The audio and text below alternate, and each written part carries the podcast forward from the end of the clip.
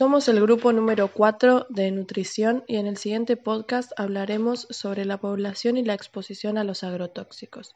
Más específicamente abordaremos el caso de Verónica Garri y su familia. Para responder a la primera pregunta sobre los derechos vulnerados en el caso expuesto, tomaremos en cuenta el artículo número 41 de la Constitución Nacional Argentina. En el mismo se afirma que todos los habitantes gozan del derecho a un ambiente sano, equilibrado, apto para el desarrollo humano y para que las actividades productivas satisfagan las necesidades presentes sin comprometer a las generaciones futuras. En la afirmación anterior encontramos dos puntos que podemos considerar violaciones directas a este artículo. En primer lugar, entendemos que la familia de Verónica Garri no vive en un ambiente sano ni apto para hacerlo, sino que están expuestos a sustancias tóxicas y útiles solo para el sistema de producción. Por otro lado, el desarrollo de las actividades productivas que se llevan a cabo en Exaltación de la Cruz evidentemente comprometen a las generaciones futuras. Este es el caso de Corina, la hija menor de la familia que sufre alopecia universal, una enfermedad transmitida por los padres que tienen glifosato en sangre. Además, la responsabilidad que la Constitución le atribuye a las autoridades para el cumplimiento de este derecho en este caso, se realiza si pensamos que el municipio entregó una ordenanza para la prohibición de fumigación alrededor de mil metros de la casa de Verónica. Pero en realidad esta protección no es cumplida por la industria y al momento de la fecha la familia sigue expuesta a agrotóxicos que degradan su salud. Los determinantes sociales de la salud que se observan en la situación de esta familia y principalmente el caso de Corina son principalmente las condiciones externas y los determinantes sociales que como eje central tiene el medio ambiente, donde se encuentran viviendo en una zona rural con campos sembrados de soja transgénica y su consecuente riego de agrotóxicos. Por otro lado, también influye las condiciones laborales, ya que la obra social de la familia no podía cubrir los análisis ni estudios de su hija. Y para lograr sustentar los mismos, junto a los compañeros del trabajo del padre de Corina, hicieron una colecta. Las condiciones sociales es otro determinante, ya que ellos no tenían un apoyo desde el lugar donde vivían.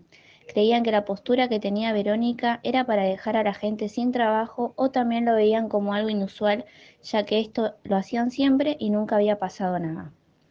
Tomando en cuenta lo que dice Jaime Braille en la salud de enfermedad como hecho social, Podemos ver aquí cómo el saber experiencial hace conocer a la sociedad lo que este tipo de plaguicida puede generar problemáticas a corto o largo plazo en la salud, ya que también el saber formal hace que pueda desarrollarse y abarcar más el tema fusionándose con el saber experiencial. Como cuentan en esta cita periodística, tanto médicos y profesionales a Corina enviaban a hacerse estudios de distintas patologías y derivándola al Hospital Gutiérrez logra preguntarse dónde vivían. Por eso mismo, cuando se habla de salud, hay que pensar en las condiciones medioambientales, laborales, producción de alimentos y consumo, y además conocer a las personas para saber cuáles son sus condiciones de vida, alimentación y calidad de vida. Uno de los principales actores y responsables de la situación que está viviendo Verónica Garri y su familia es el Estado, ya que éste, teniendo el rol de ser el garante de los derechos humanos, no lo estaría cumpliendo. En este caso se estaría incumpliendo, como mencionó anteriormente Tamara, el artículo número 41 de la Constitución Nacional y el artículo 25 de la Declaración Universal de los Derechos, el cual menciona que toda persona tiene derecho a un nivel de vida adecuado que le asegure, así como su familia, la salud y el bienestar, y en especial la alimentación, el vestido, la vivienda, la asistencia médica y los servicios sociales necesarios. Esta problemática es frecuente en Argentina y en el mundo. El glifosato es un arma de destrucción masiva, que no solo afecta a la biodiversidad del agua y del suelo, sino que también afecta a la salud de las personas. Cito a Luis Ferreirin, director de Agricultura de Greenpeace. Existe una amplia evidencia científica de los efectos del glifosato en la salud y el medio ambiente. Ahora se ha confirmado que es potencialmente dañino, provocando cambios hormonales y daño genético. El glifosato es tóxico y causa efectos muy nocivos. Hay más de mil trabajos científicos que lo confirman, afirmó Rafael Lachmanovich, científico y profesor de la Cátedra de Ecotoxicología de la Facultad de Bioquímica y Ciencias Biológicas de la Universidad Nacional del Litoral e investigador del CONICET.